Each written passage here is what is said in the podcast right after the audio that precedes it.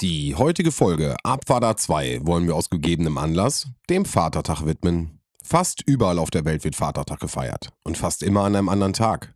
Im Jahre 1909 brachte Sonora Smart erstmals die Idee eines Father Days auf, um ihren Vater William Smart, einen Veteran des Bürgerkrieges, zu ehren. Der erste Vatertag wurde somit am 19. Juni 1910 in Spokane, Washington ausgetragen. In Deutschland findet der Vatertag seit 1934 immer 40 Tage nach dem Ostersonntag statt und fällt somit zusammen mit Christi Himmelfahrt immer auf einen Donnerstag im Mai. Nach dem christlichen Glauben stieg an diesem Tag Jesus zu seinem Vater in den Himmel auf und damit wird die Rückkehr eines Sohnes zu seinem Vater gefeiert. In Deutschland ist der christliche Brauch über die Jahre etwas verloren gegangen, so dass heute teilweise nicht nur Väter, sondern Männer diesen Tag gemeinsam feiern. Auch wir haben eine große Gruppe an Freunden, die sich im Laufe der letzten Jahre leider immer seltener sieht. Und um sich nicht mehr aus den Augen zu verlieren, kommen sie an diesem Tag eigentlich regelmäßig aus allen Himmelsrichtungen zusammen, um gemeinsam zu wandern und etwas Zeit zu verbringen. Damit gehen ganz liebe Grüße an unsere Vatertagstruppe. In diesem Sinne jetzt ganz viel Spaß mit Folge 68 von Abfahrt A2. Drei Typen, drei Meinungen, eine Mission. Abfahrt A2. Eine seichte Unterhaltungssendung für die ganze Familie ab 16 Jahren. Lehnen Sie sich zurück, machen Sie es sich bequem und schließen Sie die Augen.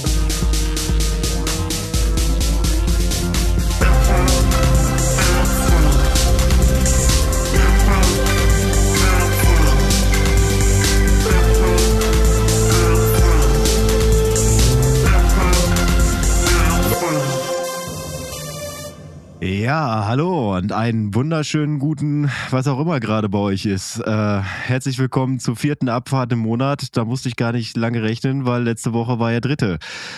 Und damit äh, herzlich willkommen in diesem Podcast. Äh, hallo Roman, hallo Sven, weil die beiden sind natürlich auch dabei. In der Reihenfolge auch. Sven, wie geht's dir? Okay, hallo, Götz. Mir geht's gut, danke. Ich habe, glaube ich, eben gerade gesagt, hallo Roman, Ja, hallo deswegen Sven. dann ich gesagt, lachen. ja, wollte ich Ja, In der Reihenfolge. Sven zuerst. egal, Roman, wie geht's dir? Gut. Ja, alles okay. Ich meckere heute nicht. Das, Es steht ein langes Wochenende vor der Tür. Das Wetter ist äh, trotzdem erwartbar beschissen. 14 Grad und Regen ist im Moment irgendwie so das, das Mantra meines Lebens. So geht's voran. Es ist nicht wirklich kalt, es ist nicht wirklich warm. Zwischendurch regnet es, aber es scheint auch mal die Sonne. Ja, das, das beschreibt hätte, alles ganz gut gut. hätte gereicht. Das klingt schon wieder so negativ, ne? So negativ Ja. ist es eigentlich gar nicht. Nur das Wetter nervt halt ein bisschen. Aber ansonsten, Inzidenzen gehen runter, lange Wochenenden ähm, stehen vor der Tür. Das ist erstmal alles, alles positiv zu bewerten, ja. Und anscheinend bist du ein großer Freund der Drei-Tage-Woche. Äh, aber da gleich vielleicht mehr zu. Mhm. Diese Überleitung. Wie war denn deine Woche, Sven? Ja, auch ganz, also wie gesagt, wettermäßig äh, bin ich jetzt nicht so äh, fühlig, was das angeht. Äh, aber ja, ich würde äh, genau das, was äh, Roman auch sagt, die Inzidenzen gehen runter. Also ich finde, das ist ein positives Gefühl, was so ein bisschen gerade durch die, durch die Massen geht.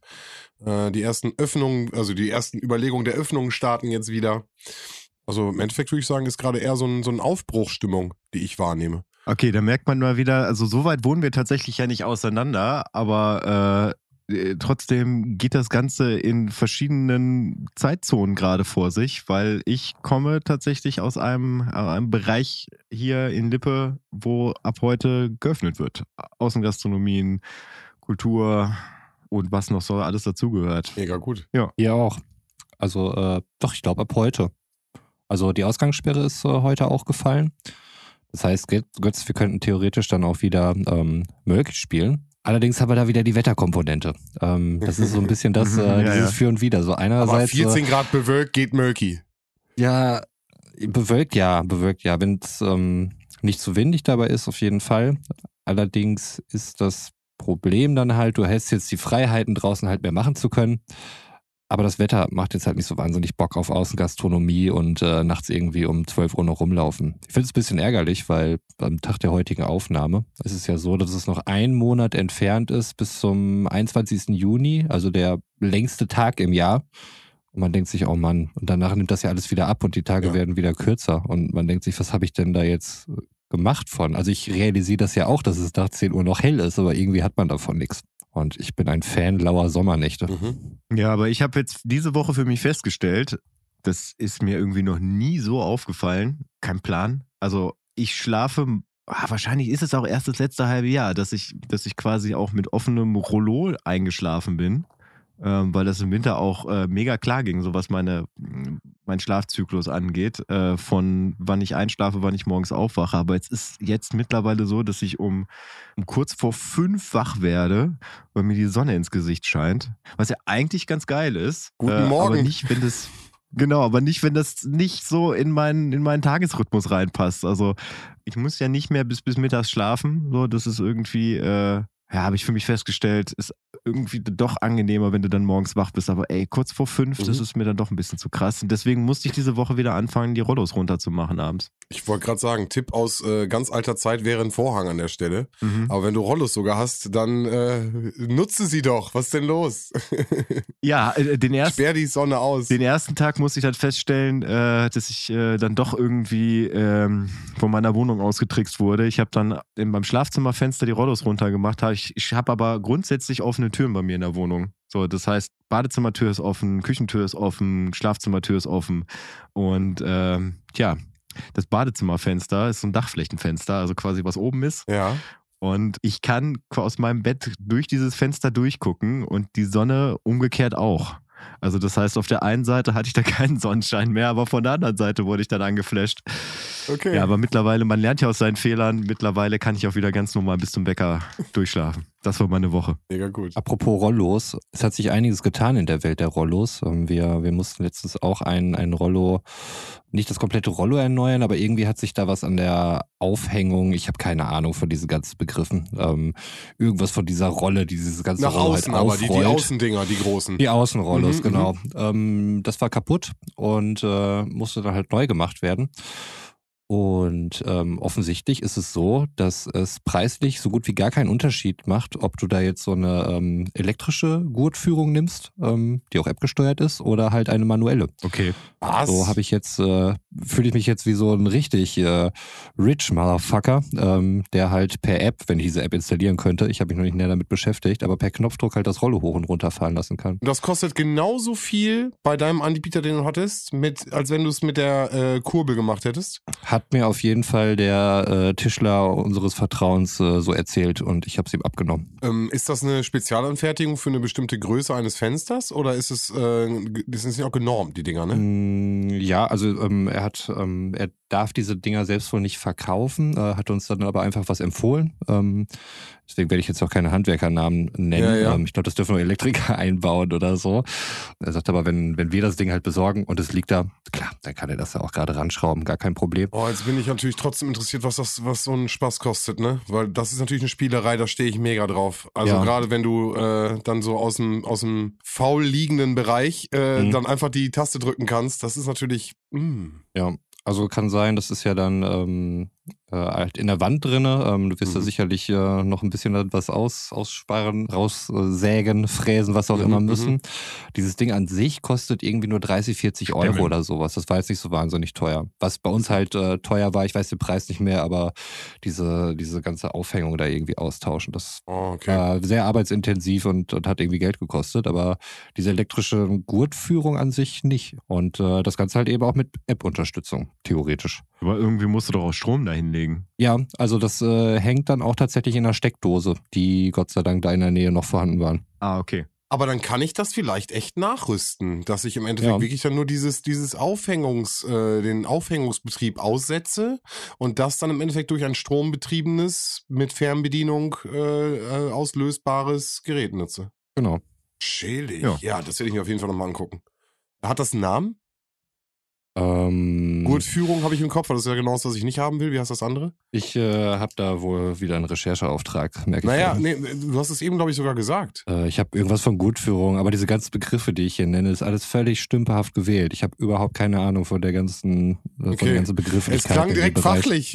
es klang die gut, die Gutführung. Anstatt Gutführung habe ich jetzt einen Fern. Ja, okay, geil. Wie war das noch? Wie ist das? Keine Ahnung. App-gesteuerte Gurtführung hat er, glaube ich, gesagt. ja. App-gesteuerte, ich check das so. App-gesteuerte Gurtführung, das werde ich finden für Außenjalousie. Das klingt auf jeden Fall cool. Das klingt nach einer Ja. Spielerei, die ich haben muss. Das ist wie RGB. Ja. Wobei ich finde, dass das noch einen höheren Nutzen hat als äh, eine Na, RGB-Beleuchtung. Aber das ist eine Du subjektive spielst auch keine. Shooter. Du, woher willst du das wissen? Das stimmt. Ja. Für mich persönlich, individuell, ähm, würde ich die andere Sache höher bewerten als RGB-Beleuchtung. Ja, aber ich, ich wollte, äh, ich habe es ja eben schon mal angesprochen, Roman. Ich möchte auf das Thema Drei-Tage-Woche Mhm. zurückkommen. Ein schönes Thema, wie ich finde. Ich bin gespannt, was Roman Ja. dazu sagen hat. Ja, ähm, es folgt gerade irgendwie aktuell die Zeit der, der nicht mehr kompletten Wochen, die ich arbeiten muss. Äh, beziehungsweise sind da jetzt irgendwie so drei, vier dabei. Und letzte oder vorletzte Woche, nee, letzte Woche war es auch so, dass der Donnerstag eben der Feiertag war. Das war der, der Vatertag, kommen wir sicherlich gleich auch nochmal drauf zu sprechen. Und den Freitag hatte ich mir eben als Brückentag genommen. Und da ist mir aufgefallen, wie geil eigentlich so eine Drei-Tage-Woche ist. Und reicht das nicht im Grunde eigentlich aus? Ich denke, viele von euch haben ja auch schon mal die, die Diskussion über ähm, den, äh, das bedingungslose Grundeinkommen und so weiter mitbekommen. Ich denke, das ist eine Sache, mit der man sich früher oder später definitiv beschäftigen muss, aufgrund von Automatisierung und weil einfach nicht mehr die Anzahl an Jobs dann eben da ist. Ob das nicht ein gängiges äh, Modell wäre, wobei man da sicherlich differenzieren muss. Ähm, Götz, wenn ich jetzt in deine Richtung beispielsweise gucke, so in diesen sozialen Ich Bereich. hätte es auch gleich angesprochen, dass es da nicht so richtig funktioniert. Ähm, ich meine, das ist ja so ein, so ein Teil, der zumindest so im industriellen Gebiet sicherlich funktioniert. Und ich bin mir ziemlich sicher, dass es auch irgendeine KI gäbe, die mich ersetzen könnte und äh, Angebot und Nachfrage irgendwie ähm, durcheinander ähm, oder zusammenbringt, ähm, beziehungsweise es ist ja, hier und da kommt es ja dann auch noch auf das Menschliche an. Wir sagen uns gegenseitig im Vertrieb immer, Geschäfte macht man unter Menschen. Ähm, wahrscheinlich einfach nur, um uns gegenseitig zu vergewissern, dass wir doch nicht einfach durch Maschinen ersetzt werden sollten. Ja, ich meine, ey, mal ganz im Ernst. So eine KI, die kann auch äh, einfach nicht die, die Kunden unter den Tisch saufen, ne? Das stimmt. Ja. Möchte ich mal anmerken hier. Oder? Weißt du's? Ich äh, will ich jetzt gar nicht reinsliden. Ähm, aber was die KI alles möglich hat, vielleicht komme ich da später nochmal drauf. Nichtsdestotrotz ist ja trotzdem die Frage, kannst du mit einer Drei-Tage-Woche eine Familie ernähren? Das ist ja die Frage. Also ist der Job für drei Tage so lukrativ, dass du, weiß ich nicht, vielleicht sogar neun bis zehn Stunden an diesem Tag arbeiten musst, um im Endeffekt auf deine Stunden zu kommen, ähm, um dann die anderen beiden Tage wirklich dann frei zu haben? Naja, also es wird ja tatsächlich darüber diskutiert, ob äh, eine 30-Stunden-Woche ähm, nicht effektiver ist. Ja, aber für die ganze Woche. Also generell. Wenn du dir das jetzt so straffst, auf drei Tage zu packen, dann bist du ja auch wieder im Stress. Also dann ist ja wieder der, der gleiche, dann bist du ja teilweise, sag ich mal, elf, zwölf Stunden im Betrieb, hast aber dafür dann im Endeffekt die drei Tage frei. Das geht ja darum, dass du es in die ganze Woche packst, damit du nur vier bis fünf Stunden im Betrieb bist, um das ein bisschen aufzulockern. Also so verstehe ich das auf jeden Fall. Also ich, äh, mir hat jetzt schon tatsächlich ganz konkret die, die Drei-Tage-Woche gefallen, muss ich sagen. ich weiß gar nicht, ob ich es dann auch lieber irgendwie zehn Wochen am Tag arbeiten würde. Ähm, in der Regel habe ich jetzt so zwischen acht und neun. Also zehn ist schon eher die Ausnahme und ähm, alles, was über zehn ist, da fühle ich mich schon sehr schnell sehr geknechtet und werde wehleidig und so. Ähm, dass man das vielleicht aufteilen könnte. Aber das Ding ist halt, also auch wenn ich weiß, es ist jetzt am nächsten Tag ist ein Arbeitstag, auch wenn er nur vier Stunden geht, bin ich trotzdem nicht so entspannt, als wenn ich weiß, ähm, am nächsten Tag ist halt einfach frei. Deswegen ist halt ein Samstag auch immer entspannter als Sonntag, weil der Sonntag trägt in sich immer bereits die Warnung vor dem Montag. Deswegen finde ich den, ich meine, alle Geschäfte und so weiter haben zu und ähm, es ist an sich eine etwas ruhigere Grundstimmung. Aber für mich persönlich, ich find's geil, wenn ich weiß, okay, heute Abend kann ich irgendwie wieder bis 12 Uhr Fernsehen gucken und es ist trotzdem egal, wenn ich am nächsten Tag dann erst um sieben aufstehe, statt um halb sieben. Und das wäre dann der Vorteil von so einer Drei-Tage-Woche. Also finanziell möchte ich natürlich keine Abstriche machen. Man gewöhnt sich dann ja auch irgendwie schnell Mhm. so an sein Niveau. Ähm, wäre aktuell auch noch nicht drin, weil die letzte BAföG-Rate ist noch nicht ganz weggestottert, ähm, kommt aber bald. Nichtsdestotrotz, ja, würde ich, würde ich halt ungern verzichten wollen, muss ich sagen. Das würde dann vermutlich nur mit einem bedingungslosen Grundeinkommen funktionieren. Aber ich verstehe auch, dass das halt nicht äh, in jedem Job funktioniert. Also in einem Krankenhaus oder so beispielsweise wäre es wahrscheinlich schwieriger, beziehungsweise wenn, bräuchte man einfach dafür mehr Personal, die die Stunden halt entsprechend übernehmen. Ich weiß nicht, ob ihr da kürzlich Ja. diese Studie mitbekommen habt. Ich glaube, jetzt in 2020 wurden auch boah, ich weiß gar nicht, wie viele Millionen Überstunden halt auch wieder gemacht, von denen ein Großteil dann auch einfach unbezahlt geleistet wurde innerhalb von der Pandemie, wo sehr viele Arbeitnehmer, ähm, mittlerweile geht man ja, glaube ich, wirklich von knapp 50 Prozent aus, die das Ganze dann per Homeoffice machen können, die dann auch dort geleistet worden sind. Ja. Und ähm, das, das ist ja eine Tendenz, die, die besteht ja schon seit einigen Jahren. Das heißt, es ist im Grunde ja auch äh, noch genug Arbeit da. Ähm, es ist halt irgendwie schlecht verteilt. Mhm. Naja, aber nehmen wir jetzt mal ähm, Branchen, in denen das funktioniert. Also ich, ich glaube, in, in Schweden war das, da gab es vor ein paar Jahren mal so Modellprojekte äh, im Kfz-Bereich, wo dann halt in Kfz-Werkstätten ein Dreischichtsystem eingeführt wurde, wo halt äh, jeder Mitarbeiter halt statt einer 39 Stunden eine 30-Stunden-Woche hatte. Ähm, wo halt im Endeffekt dann rauskam, dass effektiver gearbeitet wurde. Mhm ähm, trotz dessen, dass halt mehr Personal eingestellt werden musste, ne, weil halt äh, Dreischichtsystem ist und äh, jeder Mitarbeiter nur 30 Stunden die Woche hat, wurde trotzdem A effektiver gearbeitet und B mehr erwirtschaftet. Das würde, glaube ich, auch äh, in einem Krankenhaus funktionieren. Nee, Quatsch. Also jetzt nicht auf der Effektivitätsschiene, sondern es geht ja auch prinzipiell darum, dass Menschen halt äh, im Vollbesitz ihrer kom kompletten Kräfte halt zur Arbeit gehen. Und ich glaube tatsächlich, dass es äh, gerade gerade so im, im, im Pflegebereich des Öfteren mal vorkommt, dass man halt auch wirklich überarbeitet ist und da auch dann noch Fehler passieren. Und das sollte ja äh, an so einem sensiblen Ort nicht passieren. Darauf wollte ich hinaus und nicht auf die, das, was im Endeffekt an Geld dabei rauskommt. Sehe ich auch so. Also gerade diese ganze Überbelastung im, im Gesundheitswesen. Ähm, das ist wirklich, meine, wenn ich einen Fehler mache, dann sind das in der Regel Fehler, die man mit Geld ausbügeln kann. Ähm, das ist nichts nichts Dramatisches, da stirbt keiner. Und im Krankenhaus ist halt das Gegenteil der Fall. Und wenn da Leute irgendwie Doppelschichten schieben und äh, da wirklich viel Verantwortung haben und da irgendwelche Unachtsamkeiten, was das für Konsequenzen hat. Also allein schon, wenn ich mir überlege, dass irgendein Chirurg so eine mehrstündige, super komplizierte, feinmotorische OP durchführt, da würde ich, würde ich ausrasten. Das, das könnte ich, glaube ich, gar nicht. Also ich könnte gar nicht äh, so lange vielleicht die, die Spannung hochhalten und ähm, dann auch immer mit dem Wissen, wenn du das jetzt hier verkackst, so, dann, dann stirbt der dir jetzt vor deinen Augen weg. Ähm, das ist Wahnsinnsverantwortung einfach. Mhm. Ich bin, muss einmal ganz kurz sagen, ich bin so ein bisschen irritiert, weil es vermischt sich so für mich ein bisschen. Äh, auf einer Seite bin ich natürlich komplett dabei, ähm, zu sagen, dass da verschiedene Berufsgruppen äh, teilweise ähm, äh, ans, ans, ans Limit kommen und äh, Leistungen erbringen müssen, die einfach nicht mehr menschlich sind. Ähm, Pflegeberufe auch ganz großer Rückgang gerade, also gerade in Zeiten der Pandemie haben wir da, glaube ich, ganz viel erlebt. Ähm, dann kommt noch das Thema des äh, bedingungslosen bedingungslosen Grundeinkommens mit rein. Äh, also wie stehen wir dazu, habe ich jetzt mit, mitgekriegt. Und im Endeffekt das Thema dieser Drei-Tage-Woche, was ja so ein bisschen an die äh, Überarbeitung der verschiedenen Bereiche und die, der Mangel an Arbeitsplätze das Ganze so ein bisschen zusammenschließt. Also es sind so drei Themen, die wir gerade haben. Ich versuche es nur gerade so ein bisschen zu, zu, zu entkoppeln. Äh, also ich bin ja komplett dabei, dass es wirklich verschiedene Bereiche gibt, die vielleicht durch dieses, dieses 30-Stunden-Prinzip aufgedröselt werden. Der Punkt, den ich aber meine, ist halt ganz wichtig, dass halt auch äh, das Geld gleich bleibt. Und ich glaube, gerade im pädagogischen und sozialen Bereich und äh, mit, mit Verlaub, aber du kommst halt dann aus diesem wirtschaftlichen Bereich, wo halt einfach auch mal andere Gelder fließen. Und äh, ich weiß halt, da gehen Leute auf die Straße, um irgendwie zwei Prozent, drei Prozent mehr zu bekommen. Ähm, und, und da wird schon drum gekämpft. Ähm, und, und äh, mit einer Möglichkeit einfach in meinem Beruf, der ein Pädagoge ist, und das werde ich auch immer bleiben, ähm, weil mir dieser Beruf Spaß macht. Und äh, aber äh, immer eine, eine Deckelung zu haben, ist halt äh, trotzdem schwierig. Natürlich, klar, nehme ich eine 30-Stunden-Woche, aber ich brauche halt trotzdem das Geld, was ich, was ich als äh, meiner Stelle verdiene. Naja, also das, was im Endeffekt verdient wird, ist ja prinzipiell eine Zahl, die, die irgendwer festlegt für, für getane Arbeit. Ne? Also es, es eine Stunde ist ja nicht gleich viel wert. Ne? Also Korrekt.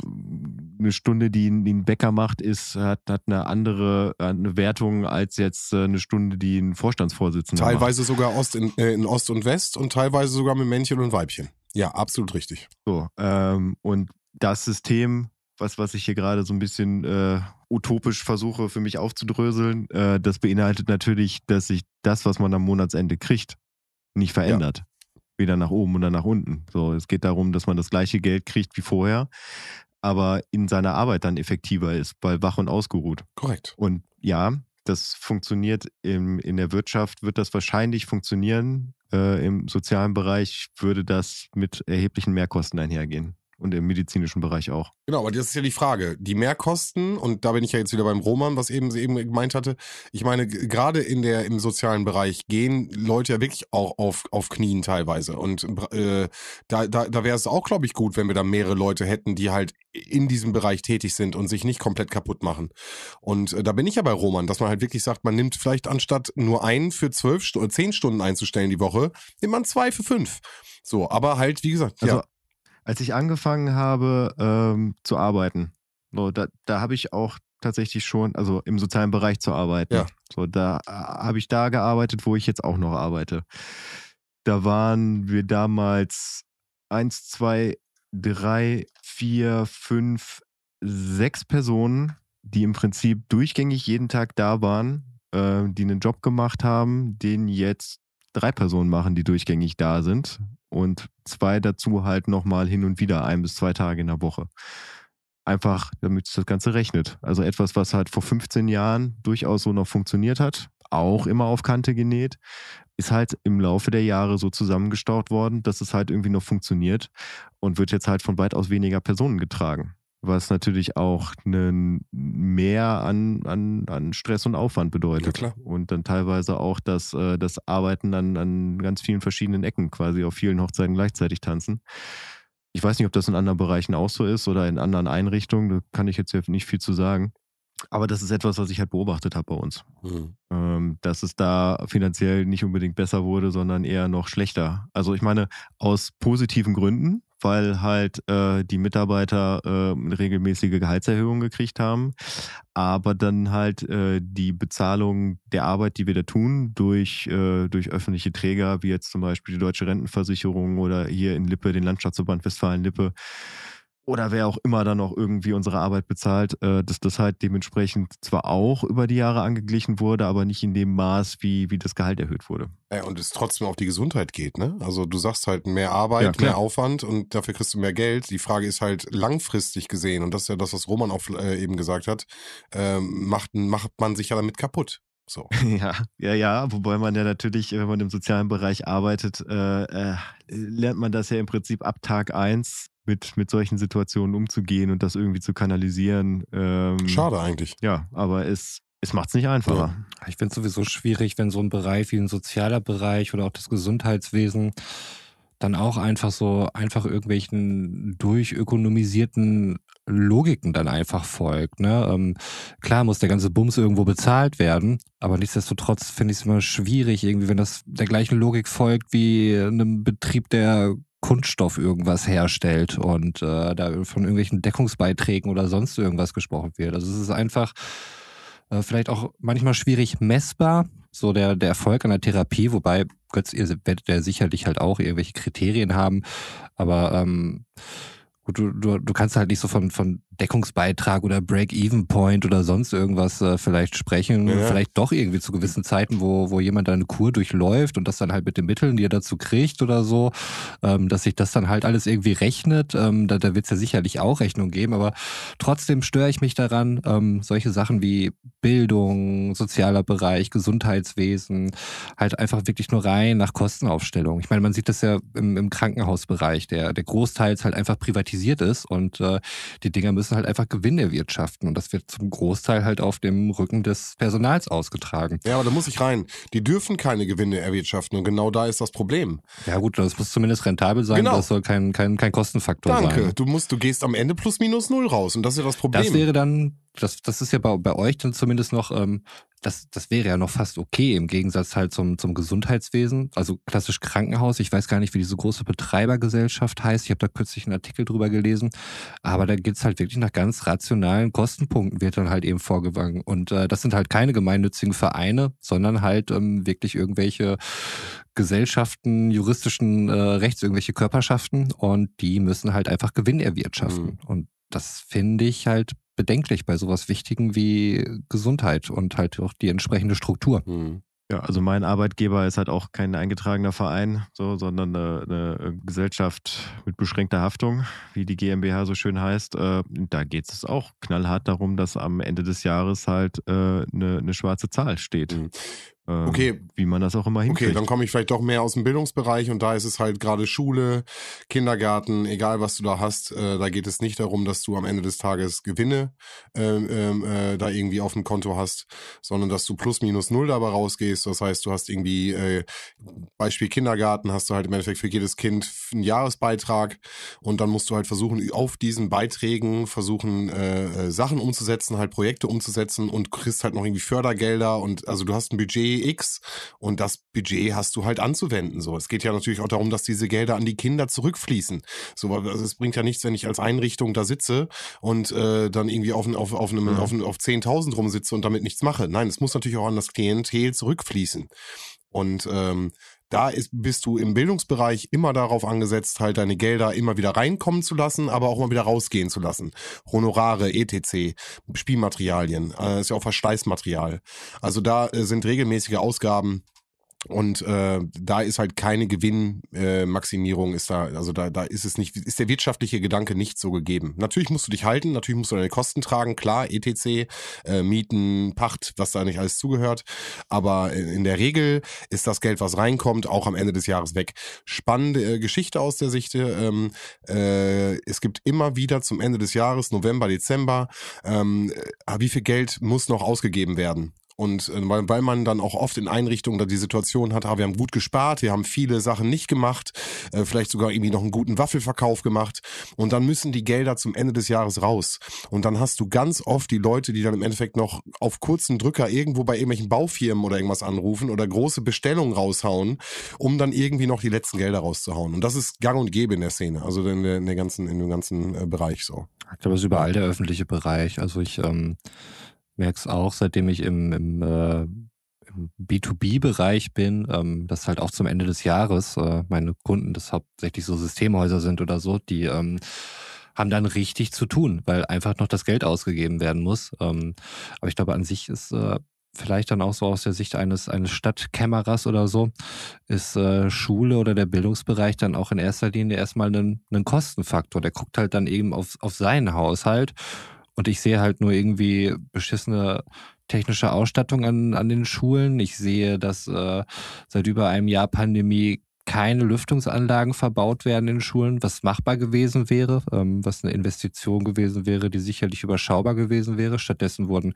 Fenster geöffnet oder sonst irgendwas getan, ähm, während andere öffentliche Gebäude wie Gerichte oder so beispielsweise oder Landtage durchaus mit, mit Lüftungsanlagen ähm, ausgerüstet worden sind. Ähm, also ich, ich sehe das halt schon als wahnsinnig wichtige Investition, gerade im Bildungsbereich. Und ähm, im internationalen Vergleich ist Deutschland auch einfach weit abgeschlagen. Ähm, und das, das sind halt Investitionen, wo du nicht direkt dann halt äh, die Rendite oder sowas ausrechnen kannst. Das ist halt super langfristig, aber es sind einfach strukturelle Geschichten. Und da finde ich, ist es halt immer schwierig, so diese Verwertungslogik und da das dann einfach nur als Kostenfaktor zu betrachten.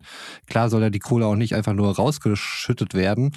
Und äh, nur weil du halt Kohle ins Bildungssystem kippst, wird ja noch nicht automatisch alles gut. Ne? Das muss ja auch irgendwie sinnvoll halt ähm, verwendet werden. Aber da gibt es äh, sicherlich Leute dafür, die da auch ähm, gute Ideen haben. Und ähm, das ja, fällt mir einfach nur alles immer wahnsinnig schwer, das, das zu sehen und finde ich halt nicht gut. Ich finde, das ist ein schönes Abschlusswort für das Thema von Roman. Also nicht das Thema von. Nein, du möchtest noch was weil, weil, erzählen? Genau, weil wir, wir haben ein Thema jetzt noch nicht besprochen, das würde ich gerne noch einmal ganz kurz abschließend sagen. Äh, das äh, bedingungslose Grundeinkommen. Mhm. Äh, weil das war jetzt noch so seitlich reingeschoben mit äh, durch den Rücken ins Auge und so. Ähm, wie einfach alle, alle antikapitalistischen Ideen, Alles. die mir gerade durch den Kopf schwirren, alles, Alles verrührt. äh, Aber, aber das wäre natürlich eine Komponente, so ein bedingungsloses Grundeinkommen, das dafür sorgen könnte, dass man halt auch weniger arbeiten muss, um halt auf einem ähnlichen finanziellen Niveau zu bleiben. Ja. Je nachdem, wie das dann halt mit der Bezahlsituation ausschaut. Aber ähm, ich hatte dadurch, ähm, Danke geht dafür raus an, an Felix Lobrecht vom gemischten Hack. Ähm, mir auch das Buch geholt von Rutger Bregmann, ähm, Utopien für Realisten. Ähm, also ist auf ganz viele Fälle hat er einfach da aufgenommen. Ähm, das waren so kleinere Modellprojekte, wo, wo diese, ähm, wo das einfach mal ausprobiert worden ist mit dem bedingungslosen Grundeinkommen. Und die haben da sehr viele, sehr gute Ergebnisse gemacht. Also wirklich äh, all over the world eigentlich. Ähm, natürlich alles immer in einem kleineren Rahmen. Aber es waren noch viele Ökonomen, die ähm, dort auch zu Wort gekommen sind, beziehungsweise die er dort zitiert hat. Und ähm, ein, ein sehr wichtiger Satz, wie ich fand, der es auch total trifft, ist einfach ähm, das äh, größte Problem von, von armen Menschen ist, dass sie kein Geld haben. Das ist ein Satz, der super banal klingt, aber man muss sich das mal in der Wirkung vorstellen. Also ich, ich finde, dass wir, glaube ich, auch so, ähm, jetzt nicht uns persönlich, aber dass hier in Deutschland oder vielleicht auch allgemein in westlichen Gesellschaften so der, der Blickwinkel herrscht, wenn du, wenn du arm bist, bist du in der Regel selbst dafür verantwortlich. Oder wie mhm. würdet ihr das sehen? Puh. Ja, du wirst, wirst auf jeden Fall als, als Ballast gesehen weil ja auch die öffentliche Hand tatsächlich dein Ein- und Auskommen trägt. Jetzt nicht zwingend, wenn du, äh, wenn du halt wenig, wenig verdienst. Ähm, ich rede jetzt halt von Leuten, die äh, vielleicht aus purem Zufall oder weil sie ja Pech gehabt haben, so ähm, erst ins Arbeitslosengeld 1, dann ins Arbeitslosengeld 2 rutschen, die dann irgendwie aus dieser Schiene nicht mehr rauskommen, dat, äh, lange dann irgendwie arbeitslos sind, deswegen halt keinen neuen Job kriegen, weil es ist tatsächlich wirklich einfacher, sich aus einer aus einem bestehenden Beschäftigungsverhältnis zu bewerben, als wenn man irgendwie nach fünf Jahren Arbeitslosigkeit versucht, dann wieder Fuß zu fassen. Ich meine, das kommt natürlich auch auf die Branche an. Und dann giltst du als, als Ballast. So, mhm. weil du, du kostest halt den Staat Geld und so wirst du dann halt auch angesehen. Mhm. Ähm, und viele Arbeitslosengeld-2-Empfänger haben tatsächlich das Problem, dass sie dann abgestempelt werden als jemand, der halt nicht arbeiten möchte. Weil äh, zumindest habe ich immer so das Gefühl, wenn ich mit, mit anderen Leuten darüber spreche, dass, dass halt immer gesagt wird, in Deutschland muss halt keiner arbeitslos sein, wenn er unbedingt arbeiten möchte. Mhm. Und ähm, das finde ich dann tatsächlich da problematisch. Also, dass denen dann, dass ihnen im Prinzip die Schuld für ihre Arbeitslosigkeit zugeschoben wird. Ja, mhm. also ich möchte jetzt auch nicht sagen, dass da, dass da keiner für sein eigenes Schicksal selbst verantwortlich ist, aber nichtsdestotrotz äh, sehe ich es auch wie du jetzt. Es ist halt ein totales Stigma und eine, eine Vorverurteilung, die die nicht unbedingt zutreffen muss. Ne? Ich meine, ich, ich weiß nicht, wie viele Folgen das her ist. Ähm, Sven, wo wir mal drüber gesprochen hatten, ähm, über, über auch Hartz IV beziehungsweise Sozialhilfe ja. und wenn Kinder dann irgendwie Geld dazu verdienen und so.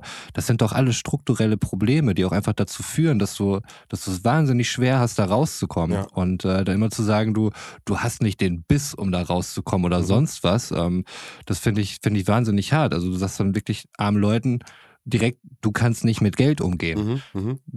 Die Person hat denn die Geld. Ja. Also äh, wie soll das passieren überhaupt? Und äh, das, äh, ja, also da, da wirklich so dieses Umdenken. Also deswegen wirklich, dieser Satz, der, der klingt eigentlich so banal, aber ich finde, er, er impliziert so viel ähm, und, und zeigt dabei auch so viel auf, was, was irgendwie falsch läuft, finde ich, so in der Wahrnehmung ja. davon. Zwei Punkte dazu. Ich würde auf jeden Fall sagen, das ist äh, ähm, ich, äh, das Bild habe ich im Kopf, äh, es ist einfach eine 50-50 Chance, wo du in der Welt geboren bist. Bist du in, auf der Nordhalbkugel oder auf der Südhalbkugel geboren?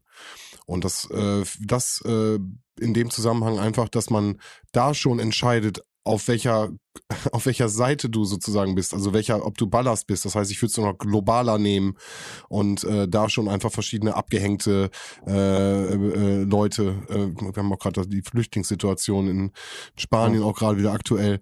Ähm, also da gibt es super viele, viele, viele Leute, die wirklich, die, die, die gerne hier sein möchten und die gerne auch hier bei uns sein wollen und ähm, die denken, dass es hier einfach besser ist. Und im Sinne dieses Grundeinkommens natürlich erstmal eine Wertschätzung jedem Bürger gegenüber gegenüber, jedem Menschen gegenüber. Ähm, und gerade diese Berufszweige, die gerade auch vielleicht äh, in Zeiten von Corona komplett hinten rüberfallen. Kultur, Schauspiel, bla bla bla. Die ganzen, also wirklich alle, alle Bereiche, die davon leben, dass Leute sich an ihnen erfreuen. Solchen Menschen gibst du halt die Möglichkeit, ihre Kreativität auszuleben. Künstler, alle Bereiche, die halt kreativ sind, die halt nicht sofort Geld abwerfen, haben die Möglichkeit, anders zu arbeiten. Ähm, und ich glaube, dass, ähm, ich finde, das ist ein, ein, super spannendes Thema, dieses Grundeinkommen. Vielleicht können wir da auch noch mal irgendwie, vielleicht echt noch mal deeper gemeinsam rein, ähm, weil ich das wirklich ein richtig, richtig spannendes Thema finde. Finde ich auch. Also auch bezüglich Machbarkeit und genau, so weiter. Genau, Umsetzungsmöglichkeiten. Also ich habe da jetzt wirklich, ja. überhaupt keine Ahnung von der Finanzierung und so weiter. Ähm, aber ich finde auch so, ich weiß nicht, wie, wie euch das so geht oder ob ihr mal in der Situation wart, wenn, wenn ihr wirklich halt überhaupt keine Kohle habt und halt irgendwas machen mhm. müsst und irgendwie schnell Geld verdienen und irgendwas muss jetzt passieren und ähm, ich muss bis da und da die Rechnung zahlen. Das ist kein, kein geiles Gefühl, ne? Ähm, und du, du entwickelst schon aus solchen Notlagen irgendwie eine gewisse Form von, von Kreativität oder versuchst irgendwie jeden Strohhalm, aber es ist so panisch und dieses Grundgefühl. Also ich finde, niemand sollte dieses Gefühl haben, Angst zu haben, ob ich mir morgen was zu essen kaufen kann oder nicht, Mhm. so, weil das, ähm, das hemmt einen einfach total. Und äh, dann einfach zu wissen, so ich, ich habe eine Unterkunft, so ich kann, ich kann schlafen, ich kann wohnen, ich kann essen, ähm, ich kann mit öffentlichen Verkehrsmitteln vielleicht von A nach B fahren. Mhm. Ähm, das wäre dann auch nochmal eine andere Diskussion ähm, wegen irgendwelcher Tickets oder so. Also ich glaube, Neoliberale würden da sagen, das setzt die falschen Anreize und so weiter, aber ich, ich denke nicht. Also ähm, ich glaube, man, man kann auch leichter aus so einer Position heraus argumentieren, wo man diese Probleme möglicherweise nicht hat oder nicht kennt.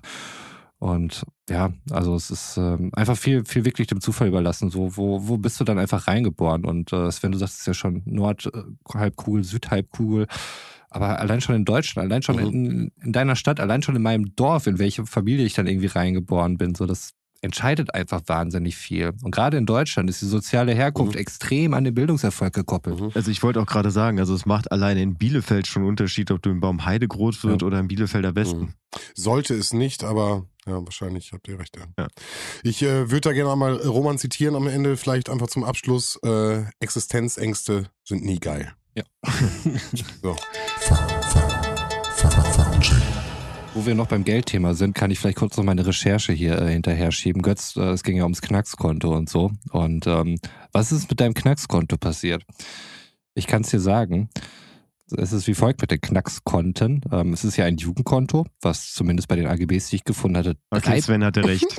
3% Zinsen hat. Ähm, aber es äh, gilt halt, bis du 18 bist, beziehungsweise solange du noch in der Ausbildung bist ähm, oder in der Schule. Ich glaube, bis maximal 23 und dann wird das automatisch in ein Girokonto umgewandelt.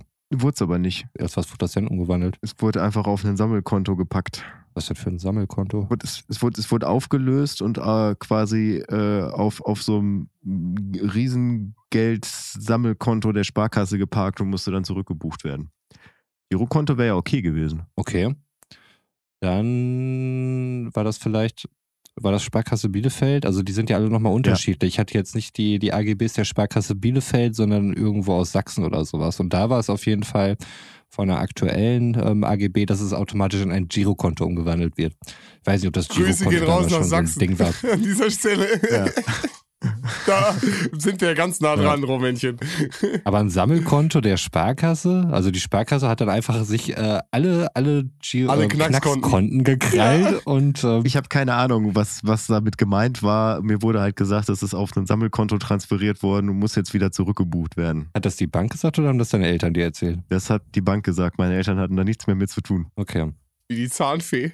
Kam vorbei und hat Für mich, für mich klingt das wirklich total nach Ausrede. Das ist so, das musst du auf ein Sammelkonto. Das klingt so, wie wenn ich hier über irgendwelche Gurthalter oder sowas rede. Das ist einfach nur irgendwelche ausgedachten Begriffe. Der Typ hatte keine Ahnung, wo deine Kohle ist. Die haben einfach die Zinsen nicht bezahlt. Äh, Götz, geh da mal hinterher. Und es ist weg. Wir haben das hier. Drei Prozent, Alter. Wo kriegst du das heute So noch? sieht's aus. Ja, ich, ich werde mich mal hinterherhängen. Aber ey, äh, also ich kann euch genau sagen, was ich, äh, was ich an Christi Himmelfahrt gemacht habe. Ähm, ich habe zu Hause gesessen, beziehungsweise in meinem Keller gesessen und habe ein Fahrrad repariert. Ihr habt, glaube ich, Spannenderes erlebt. Ja, vielleicht. Kann schon sein. Ja. Erzähl doch mal ein bisschen. Romännchen, willst du oder soll ich? Den Zuhörer interessiert das. Ja, wir, wir haben es ja schon, oder ich hatte es dann irgendwie schon erwähnt. Ich hatte mich auch wahnsinnig drauf gefreut. Sven und ich sind ähm, wie erwartet wandern gegangen ähm, am, am Vatertag. Und zwar in den wunderschönen Teutoburger Wald. Ich ähm, war wirklich schon, boah, bestimmt einen Monat vorher wahnsinnig aufgeregt. Habe seitdem oder zumindest 16 Tage vorher, ich glaube so die, die Wettervorschauen der gängigen Alle. Wetterdienste. Alle hat er Äh, gecheckt. Geht, geht immer so, so Ja. 16 Tage und ich habe wirklich drei verschiedene Wetterdienste täglich mehrmals gecheckt, äh, mir Mittelwerte dann oder sowas ermittelt und äh, auch ein bisschen Glauben dann einfach. Einfach ein bisschen Hoffnung, dass äh, genau an diesem Tag halt gutes Wetter wird. Und ich sag euch, das war eine emotional wirklich wilde Fahrt, die ich da auf mich genommen habe, weil es, es gab zum Teil Wetteraussichten, da waren, ähm, du hast wirklich die Kurve gesehen, den ganzen Verlauf und äh, es war dann halt immer so 15, 16 Grad, bisschen Wolke, bisschen Sonne, vielleicht mal ein bisschen Regen. Und dann aber genau an dem Tag ging es auf 7 Grad runter, Regen, alles bricht zusammen, die Welt wird nur scheiße. Ja, was haben wir am Ende des Tages rausgekommen? Das beste Wetter vermutlich seit Wochen und das beste Wetter zum Wandern. Also es waren, ich würde sagen, 18 bis vielleicht 20 Grad oder Ja. so, so ein Sonne-Wolken-Mix. Ja. nicht windig, aber zwischendurch mal halt so, so eine leichte Wolke. Und es war einfach wunderschön. Also ähm, ich kann es nur jedem empfehlen, gerade im Mai, den, den Teutoburger Wald. Ich mag diese Zeit aus einer äh, Naturperspektive sowieso wahnsinnig gerne, weil ich habe immer das Gefühl, im Mai ist es so, du denkst immer, ah, wann blüht das hier alles? Und plötzlich ist alles da, alles ist aufgeblüht. Und zu Vatertag oder zu diesem Zeitpunkt war es halt so. Der, der Teutoburger Wald ist einfach aufgeblüht. Und ähm, wie gesagt, das Wetter war gut. Ähm, wir haben da einfach Meter gemacht. Ähm, diesmal nicht Richtung Sparrenburg, sondern so Richtung Oerlinghausen, Richtung Senne dann halt in die Richtung gegangen. Wunderschöne Spots dort auch gesehen, wo wir einfach nur verweilt sind und uns einfach nur gefreut haben, wie schön das hier alles gerade ist. So, es war super wenig unterwegs, ein paar versprengte Familien oder so mal. Ein, ein weirdes, ähm, eine weirde Familie. Also die war nur deshalb weird, weil die Mutter die einzige war, die so, eine, so ein Marktkostüm, so, so ein mittelalterlich-bäuerliches getragen hat, während der Rest der Familie halt ganz normal rumgelaufen ist. Habe ich nicht Hm, richtig hm. verstanden. Aber wahrscheinlich gibt es da irgendeine plausible Story dazu. Hat Aber ansonsten war es echt einfach cool. Ähm, wir haben es nur völlig übertrieben, was die Kilometeranzahl anging. Meinst Ähm, du? ja, das habe ich Tage Ja. später noch gemerkt. Also wir haben an dem Tag, ähm, ich bin ja nachher noch vom Bahnhof zu mir nach Hause zurückgelaufen, 25 Kilometer. Das ist weit über dem, was ich sonst mache. Und äh, dabei habe ich auch noch einen Rucksack getragen, der bestimmt auch so an die 10 Kilo oder sowas gewogen hat. Mache ich auch nicht in der Regel.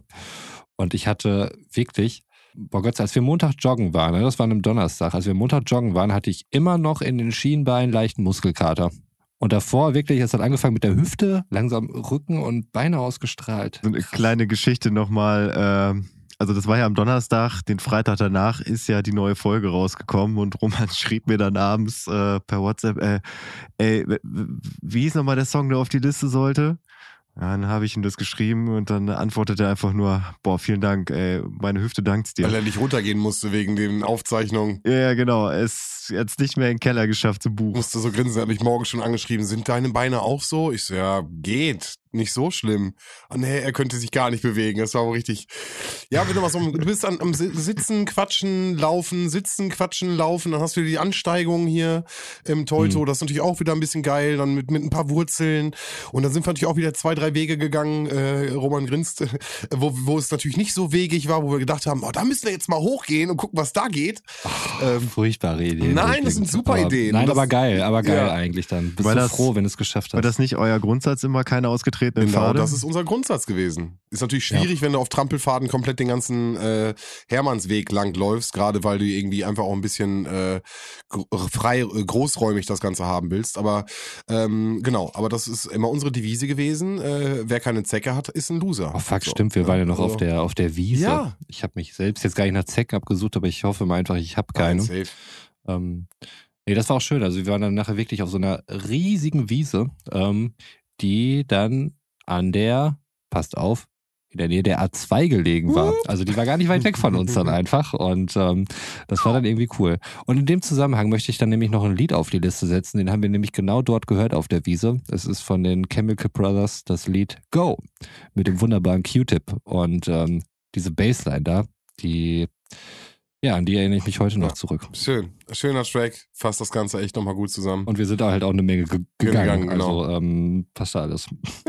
War schön. Aber Sven, du, du bist ja ein bisschen wandererfahrener als ich, ne? Also wirklich solche Strecken. Ja. Also ich glaube, das längste habe ich mit dir und Jan damals gemacht. Das waren 15 Kilometer ungefähr, ne? Von Bielefeld nach Oerlinghausen. Aber das war für mich jetzt mit Abstand die längste. Also ich peile immer 30 Kilometer an. Das ist natürlich mit Höhenmetern immer so eine Sache, aber 30 Kilometer pro Tag, äh, wenn wir wandern, dann versuchen wir die zu schaffen. So, und dann sechs bis acht Stunden. Wir waren jetzt ja auch fast acht Stunden unterwegs, ne? Ähm, irgendwie morgens Ja. getroffen und dann nicht abends ja schon zum Bahnhof wieder gebracht. Und, äh, und dann über die ganze Zeit, also sag mal, 30 Kilometer sind für den Tag ein guter Richtwert. Und dann kommen die Höhenmeter hinzu. Also natürlich, klar, wenn wir da Mhm. querfeld einlaufen und dann irgendwie äh, erst hoch, dann runter, dann wieder hochlaufen. Klar, das ist natürlich nochmal komplett äh, anstrengend, aber äh, genau das ist das, das ist ein gutes Pensum. So, doch, das ist so, das, äh, das, das gehe ich gerne. beim, beim Thema Gehen, beziehungsweise sich auf den Beinen fortbewegen, ich, da, da steht was auf dem Redaktionsplan, äh, da frage ich mich seit, seitdem es draufsteht, was, was meint ihr damit? Weil du hast, glaube ich, mal öffentlich im Podcast auch gedroppt, dass du Joggen gar nicht so geil findest, Das Sven. ist absolut korrekt. Ähm, Ich habe es draufgeschrieben, nachdem ich schon äh, zwei, drei Mal es gemacht habe und kann heute mit Stolz sagen, dass ich es bis heute weitergeführt habe. Das heißt, es ist jetzt schon in der ich bin jetzt in der dritten Woche, äh, jeden zweiten Tag und ich, ähm, ich bin echt ein bisschen stolz auf mich. Ja, ja, genau. Guck mich genauso an. Ich bin gen Jeden zweiten ja, ich Tag. bin jetzt bis jetzt fast, also äh, ich habe glaube ich ein, zwei Pausen gemacht, aber eigentlich jeden zweiten Tag bin ich jetzt laufen gegangen. Ähm, es ist äh, eine Laune gewesen. Ich habe hier gesessen, ich war noch voller Energie, äh, hatte, ähm, ähm, äh, es war Ausgangssperre, das war ja dieser Punkt. Und irgendwie hast du irgendwie von allen Leuten gehört, du Mhm. darfst ja dann nur noch laufen gehen, du darfst nur noch irgendwie joggen gehen. Und ey, frag mich nicht, was es gemacht hat. Ich habe hier Mucke gehört. Ich saß in meinem im, im, im Studio. Ich saß im Studio, habe Mucke gehört und im, im Kopfhörer auf und hatte einfach Bock zu laufen. Also ich wollte einfach was machen. Wisst ihr, was ich meine? Also einfach Hummeln im Arsch. Ja, ja. Und dann bin ich einfach losgelaufen. Und stehe vor, stehe mit, mit, mit, mit Jogginghose und meinen Straßenschuhen und so einem leichten Sweater äh, auf, auf der Dingens und dachte, ja, wo läufst du denn jetzt hin? Und äh, bin dann hier im Park erst rein und merk schon so, boah, wie mir das, also mir war, mir war es nicht ganz geheuer, denn da saßen noch so die letzten Splittergruppen von irgendwelchen Jugendlichen. Und ich dachte, ja, jetzt hier loslaufen, ja, warte mal noch so. Und dann bin ich erst so, so gegangen, ne, so gegangen an denen und bin dann, als ich aus Sichtweite war, bin ich losgesprintet und bin einfach gelaufen. Ich hatte so ein, echt so ein Forrest Gump-Gefühl. Äh, einfach, äh, äh, einfach, ohne Witz, äh, ich wollte einfach laufen. Ich hatte einfach Ja. Bock zu laufen und bin auch, ähm, glaube ich, für meine Verhältnisse auch viel zu viel gelaufen. So, ich äh, habe mit Kollegen gesprochen, irgendwie, wie fängt man an? Oder ich habe Roman letztens auch gefragt, als wir kurz gesprochen haben beim Vatertag. Also so eine halbe Stunde läuft man dann irgendwie mal im ersten Mal und guckt erstmal, wo die. Ja, ich habe eine Stunde. Ich habe einfach mal direkt eine Stunde mich komplett ausgepowert. Äh, ich habe auch einfach mal wieder immer wieder Pausen gemacht, so, wenn ich nicht konnte, aber dann auch mit Mucke auf dem Ohr und ich war einfach, ich frag mich nicht, ich habe einfach, ich hatte Bock, ich hatte richtig Bock. Und äh, nach einer Stunde war ich so fertig, bin unter die Dusche gegangen und einfach nur, also wirklich tot, pennen, direkt schlafen, einfach nur ratzen. Und äh, dann am nächsten, zwei Tage später dachte ich, ja, guck mal, so was, was jetzt so geht. Ja, gar nichts geht. Ne? Hast natürlich genauso die die Kondition. Ich meine, ich habe jetzt fast, ja, ich bin jetzt im zweiten Jahr aufgehört zu rauchen so und merke das eigentlich im Alltag auch schon, aber ich vom Joggen her würde ich sagen, ich merke da noch gar nichts zu diesem Zeitpunkt. Und jetzt ist die dritte Woche und ähm, Rückschläge, kleine Rückschläge würde ich sagen, waren dabei, aber insgesamt schaffe ich jetzt eine Dreiviertelstunde, ohne dass ich komplett im Arsch bin und komme wieder zu Hause an und kann auch danach noch Sachen machen. bin ich komplett fertig. Ähm, genau, und bin gerade irgendwie ein bisschen stolz auf mich und das wollte ich mit euch teilen. ja, krass. Finde Also, ich geil, ich- auf jeden Fall. Also heißt es, dass, äh, dass du demnächst mal Montagabend mit dabei bist? Ich möchte mich da jetzt natürlich nicht reinzecken. Ich weiß, das ist ja auch eine Abfahrt A2-Sache. Ne? Ähm, nee, aber klar, prinzipiell, wie gesagt, gib mir noch, gib mir, also ihr lauft noch eine halbe Stunde, ne? Nee, wir laufen eine feste Route, die dauert dann so lange, wie es Okay, dauert. aber wie viele Kilometer sind das? Sechs? Ja, okay, ich bin jetzt, also ich bin jetzt auf fünf, laufe ich so ungefähr. Äh, Ich habe so einen so einen äh, Tritt, Schrittzähler. Ähm, also es sind ungefähr fünf Kilometer, die ich, die, die Strecke, die ich jetzt habe. Und äh, ja, wie gesagt, eine halbe, dreiviertel Stunde brauche ich dann dafür. Aber klar, gerne, komme ich mal gerne mit äh, und äh, versuche mich da mit euch. Ja, geil. Jede, jede erste Abfahrt im Monat wird dann der Jogging-Podcast und ihr könnt dann uns immer so die Folge hören. Das wären bestimmt die beliebtesten Folgen. Ja, die Entwicklung wäre wichtig. Es ist, ich glaube, es gibt tatsächlich Podcasts, der, äh, wo, wo ein Typ immer beim Laufen den Podcast aufnimmt. Ja, nee, also da, da hört man nur irgendwelche Lungennebengeräusche bei mir und so, das muss nicht Ja, sein. ja, nein, nein, das, das, äh, das, das wollte ich damit auch nicht sagen. Ich wollte einfach nur sagen, dass es sowas gibt. Ähm, nee, aber äh, Laufen, Mörki spielen dann danach und das könnte dann vielleicht auch der, der Grundstein für die ersten westfälischen Mörki-Meisterschaften sein. Ja. Schauen wir mal. Ja. Schauen wir mal. Habe ich Bock drauf. Ähm, Götz, am Vatertag sind ja nicht nur Sven und ich wandern gegangen, es sind ja noch andere Sachen am Vatertag passiert, oder? Stimmt, ich, ich habe ja nicht nur mein Fahrrad repariert, nein. Ähm, ich habe ja das ein oder andere Mal schon mal angeteased, ähm, dass ich seit meinen Kindheitstagen ähm, Fan des Beispielvereins Borussia Dortmund bin. Äh, und frag mich nicht, warum äh, an einem Donnerstag mitten in der Woche das DFB-Pokalfinale Ich stattfand. auch gar nicht auf dem Schirm. Ich auch mehr oder weniger dann durch Zufall mitgekriegt. Äh, ja, aber das DFB-Pokalfinale war. Und ich habe ja, boah, frag mich jetzt nicht, in welcher Folge das war, äh, als wir uns quasi über äh, Fußball in Corona-Zeiten unterhalten haben und äh, wir beide, Sven sowieso, ja irgendwie einheitlich der Meinung waren, äh, so wir verstehen nicht, warum das weitergeht und so richtig interessieren tut uns das jetzt auch nicht, weil es ist einfach eigentlich der vollkommen falsche Impuls gewesen zu dem Zeitpunkt, dass das weitermachen zu lassen. Ähm, ja, und hat sich eigentlich auch nicht groß was dran geändert. Also, dass ich, äh, ich habe einfach kein wirkliches Interesse so für, für, für die Bundesliga äh, gehabt, so in den, in, den, in den letzten Monaten, eigentlich die ganze Saison über, weil ich mir mal dachte, boah, muss das echt sein? Aber das hat sich in den letzten Wochen ein bisschen geändert, weil das liegt jetzt nicht da, zwingend daran, wie, wie Borussia Dortmund gespielt hat, sondern weil ich wirklich ein Riesenfan von Edin Terzic bin. Ein Typ, der irgendwie so durch, durch dieses also dadurch, dass er das Ganze lebt, also vielleicht für diejenigen, die, die jetzt nicht Fußball interessiert sind, ähm, Edin Terzic ist momentan der Trainer von Borussia Dortmund, der im Dezember letzten Jahres, nachdem der alte Trainer Lucien Favre freigestellt wurde, überraschenderweise dieses Amt interimsmäßig übernommen hat und wo relativ klar war oder wo von Anfang an klar war, der macht das jetzt bis zum Ende der Saison und dann übernimmt der nächste. So.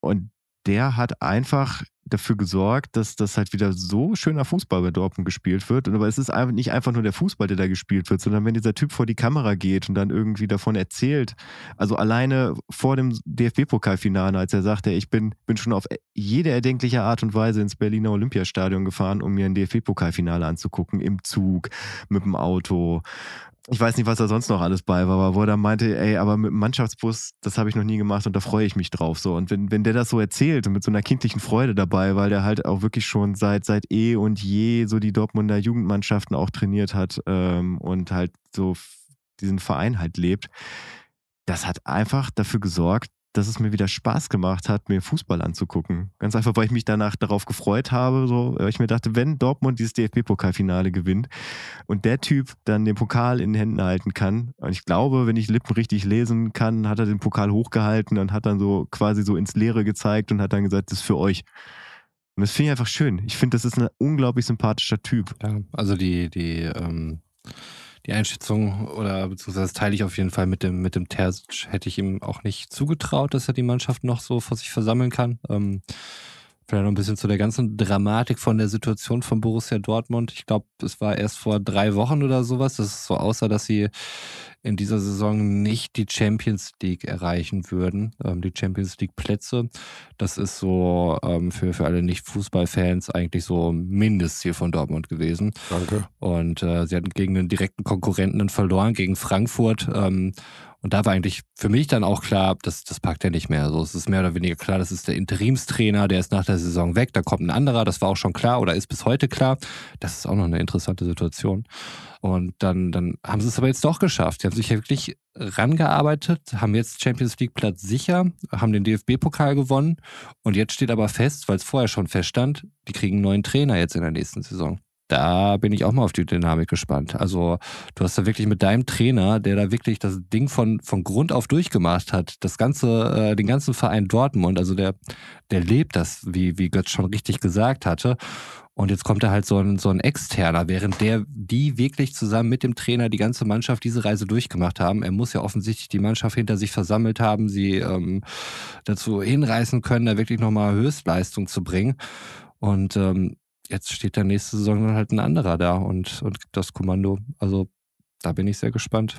Definitiv, definitiv. Ich bin gespannt, äh, ob, ob, das, ob das dann wieder was ist, was dann abflacht bei mir, so, äh, wo ich dann wieder irgendwie den, den Sinn von Sport in Pandemiezeiten äh, hinterfrage. Aber äh, momentan habe ich gerade eine Hochphase. Meinst du, die hält bis zur EM an? Die finde ich überflüssig wie ein Kopf. Also genau wie, sagt man das so? Ja, das ist auf jeden ja. Fall so eine ähm, Pro Evo äh, Soccer ähm, Kommentatoren. Ja, ja, Kommentatoren Lingo. Stimmt, da habe ich das her. Ja, also die finde ich komplett überflüssig, genau wie Olympia. Ähm, sehe ich keinen Sinn drin. Also gerade auch, äh, da haben wir glaube ich auch schon mal drüber gesprochen, das ist ja eine EM, die nicht nur in einem Land stattfindet, sondern ja. über ganz Europa verteilt, wo ich mir denke, ey, das, nee, einfach nee möchte ich gar nicht mehr so viel zu sagen, außer nee. Vielleicht noch ein Kommentar zu diesem ganzen Irrsinn. Ähm, das Champions League-Finale dieses Jahr sollte in der Türkei stattfinden, ähm, was jetzt nicht geht aufgrund der Corona-Bestimmungen, die aktuell gelten. Ähm, interessanterweise stehen zwei englische Mannschaften im Champions League-Finale. Der Vorschlag war, wir machen das irgendwo in England. Naheliegend. Nein, die UEFA hat gesagt, gehen wir nach Portugal. Lass es uns da machen. Während einer Pandemie, ihr Vollidioten. Wirklich. Aber ey, ey, ey, Portugal ist, sind die Reisebeschränkungen aufgehoben. Du kannst nach Portugal reisen. Ja, ich weiß, ich weiß es ehrlich gesagt. War das in Portugal? Vielleicht erzähle ich hier irgendwie Quatsch. Auf jeden Fall war es Ja, in einem Portugal, anderen Land. ist richtig. Ist, ist Portugal, ne? Ja, mag ja sein, aber muss man Leute aus England deswegen da anreisen, dass die auch einfach in England hätten bleiben können, die es angeboten haben und Portugal war ohnehin nicht vorgesehen als Besseres Klima, best, alles besser. Keine Frage, ich wäre jetzt auch gerne in Portugal, Nee, aber Einfach, Nein, einfach macht nee. Spaß, alles gut. Ironie off. oh Mann.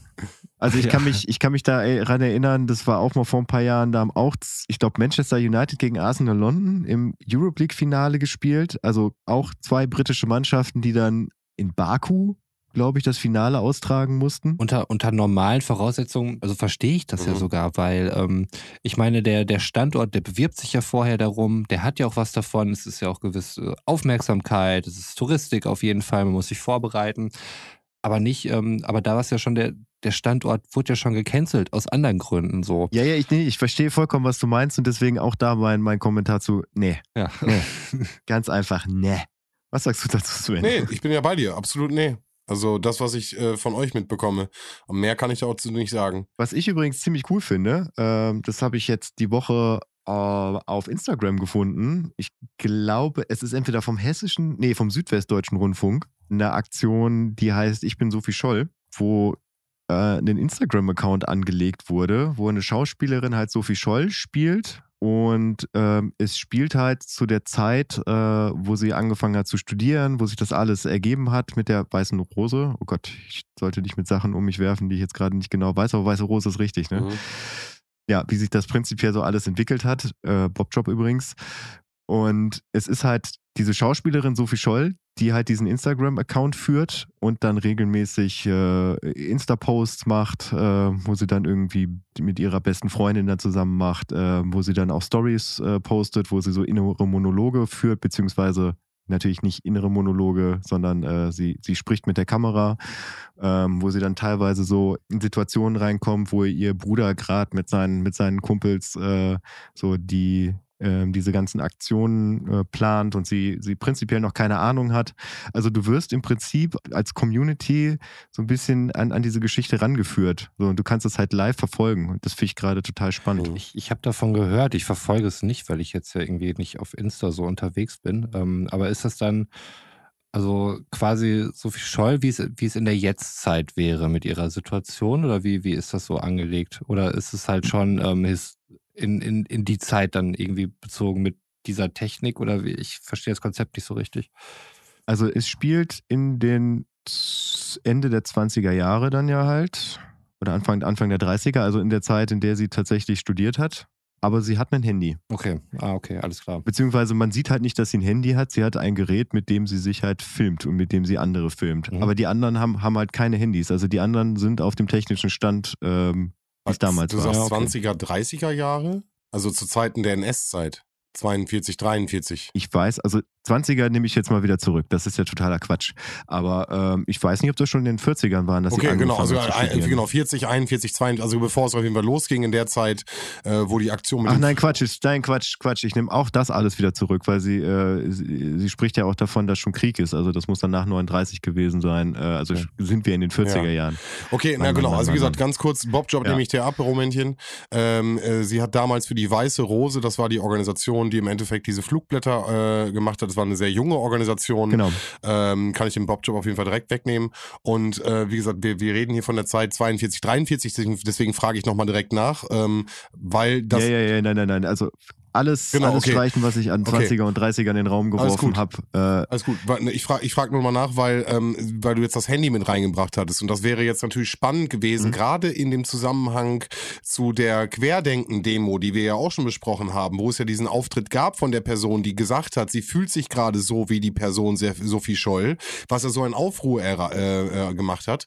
In diesem Zusammenhang, das jetzt zu schauen, wie wäre es denn, wenn diese Person jetzt mit ihren Flugblättern, deswegen sehe ich, bin ich bei Roman. Ähm, ich hatte mitbekommen, dass in Berlin verschiedenste Aktionen zu der Thematik, äh, ich hatte eine Kunstschule, Kunstakademie, die äh, auch vom Reichstag ähm, verschiedene Darstellungen hatten und dann auch zu Sophie Scholl äh, agiert haben. Aber davon habe ich Mhm. noch nichts gehört. War das das Zentrum für politische Schönheit oder ähm, meinst du die vielleicht? Kann sein, ja. Ja, die machen, also ich, ich weiß nicht, ob da jetzt äh, da konkret eine Aktion war, aber die, die sind ja zumindest dafür bekannt, dann irgendwie mal so ein bisschen ja, sehr arzi-fazi äh, Kunstaktion äh, zu bringen, die halt auf irgendwas hinweisen sollen, was für meine Empfinden manchmal mehr, manchmal weniger ist. hört Ja. sich jetzt direkt wieder so despektierlich an. Also es war auf jeden Fall in Wollte ich, soll ich machen, aber nein, das ist, ähm, manchmal ist es halt irgendwie Aktion, ähm, ach, was war das denn jetzt? Das müsste ich nochmal nachholen. Da war auf jeden Fall auch was sehr Zweifelhaftes dabei, Ja. aber ähm, häufig ist es äh, dieser, dieser Kunst, äh, oder Installation oder was auch immer die machen, soll dann ja auch irgendwelche gesellschaftlichen Probleme hinweisen, zumindest bei denen ist es häufig so der Fall. Deswegen ja auch schon der Name. Und da versucht man sich halt irgendwelche Mittel, um zu Okay. provozieren, Aufmerksamkeit zu erregen, was ich erstmal völlig legitim finde. Nee, als also das, Mittel dann halt weiß ich nicht. Nee, ich glaube, das war das nicht. Ich glaube, das war so öffentliches äh, in dem Rahmen. Also irgendwie ein, Mhm. ein Kunstprojekt und äh, das war auf jeden Fall auch in den Tagesthemen. Also ich glaube jetzt nichts irgendwie, was jetzt irgendwie großartig äh, äh, da in irgendwelche komischen Richtungen geht. Weiß ich aber auch wirklich nicht. Deswegen kann ich mich dafür nicht. Äh, ähm, ja, es war auf jeden Fall gut aus. Sah interessant aus. Was ich tatsächlich an diesem Instagram-Profil ganz spannend finde, ist, dass man halt wirklich über, einen- über einen längeren Zeitraum immer so mit, mit, mit kleinen Häppchen gefüttert wird und dann auch dieses Gefühl hat, von Tag zu Tag mit ihr mitzugehen. Äh, und nicht einfach, dass es halt eine Doku gibt, die ist jetzt anderthalb Stunden oder, oder ein Spielfilm darüber, der jetzt anderthalb Stunden ist, sondern das, das ist halt was, das, das läuft jetzt, glaube ich, schon seit zwei oder drei Wochen. Mhm. Es werden täglich Stories gepostet auf Instagram, aber man kann auch noch quer einsteigen, weil die, die Stories äh, werden dann als Insta-Posts dann nochmal rausgegeben, also dass man dann äh, Woche 1, Woche 2 nochmal nachgucken kann und dann halt einsteigt und dann ab da dann live dabei ist. Ja, spannend. Finde ich wirklich schön gemacht, ist, äh, ist, ist total spannend und ich bin gespannt, wo das, wo das dann im Endeffekt, also ich meine, es ist klar, wo das im Endeffekt irgendwann hinführt. Äh, dies, die Geschichte ist bekannt. Aber wie das auf Insta dann äh, umgesetzt wird. Genau. Naja, aber es, es ist im Endeffekt ja schon ein Transport in die, in, in unsere Neuzeit, ne? Also, ja, wie, wie Mhm. würde sie heute auf Instagram ihre, ihre Sachen dokumentieren? Ja. Mega spannend. Äh, den Link Ja. haust du nochmal raus äh, unter die Folge. Äh, ja, klar, gerne. Ja, Kann ich machen. Gut. Supi. Absolut. Coolio. Apropos absolut, ich würde jetzt absolut abschließen. Ja, walte deines Amtes. Absolut einverstanden. Ja, dann äh, verabschiede ich mich heute mal als Erster. Äh, ich wünsche euch allen da draußen alles Gute, passt auf euch auf. Äh, bis nächsten Freitag. Tschüss. tschüss. Bei diesen Wünschen schließe ich mich Sven definitiv an. Und ähm, neben der Sophie Scholl-Empfehlung möchte ich noch eine YouTube-Empfehlung raushauen. Und äh, zwar ist der gut, äh, sehr geschätzte Marc Rebillet und die auch schon häufig erwähnte, macht in letzter Zeit immer wieder sonntags äh, sehr viel mit, mit irgendwelchen Gästen. Und zuletzt war Wayne Brady bei ihm zu Hause. Der ein oder andere, Götz hat mich darauf aufmerksam gemacht. Ähm, bei How I Met Your Mother hat er den Bruder von Barney Stinson gespielt. Ich habe ihn kennengelernt durch die Dave Chappelle Show. Eigentlich ist er wohl halt irgend so ein, so ein, so ein Family-Fernsehstar in den USA. Wahnsinnig cooler Typ, ähm, absolut liebenswert und äh, musikalisch total stark und äh, harmoniert hervorragend mit Marc Rebellier. Zieht's euch rein, viel Spaß und bis zum nächsten Mal. Ciao. Ja, und auch ich verabschiede mich aus dieser Folge Abfahrt 2 und wünsche euch natürlich einen schönen guten Morgen, einen schönen guten Mittag, einen schönen guten Nachmittag, einen schönen guten Abend und wie in meinem Fall gleich eine schöne gute Nacht. Und ich gehe natürlich nicht raus ohne sinnloses Wissen. Diesmal nicht bezogen auf die Folge, beziehungsweise nicht bezogen auf diese Folge, sondern auf Folge 4 oder 5. Ich krieg's gerade nicht mehr hin.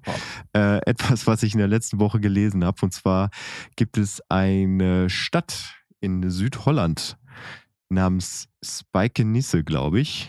Ich hoffe, ich habe mir das richtig gemerkt die ein Neubaugebiet da hatten, was von Grachten umzogen ist. Und damit man dieses Neubaugebiet erreichen konnte, mussten über die Grachten Brücken gebaut werden.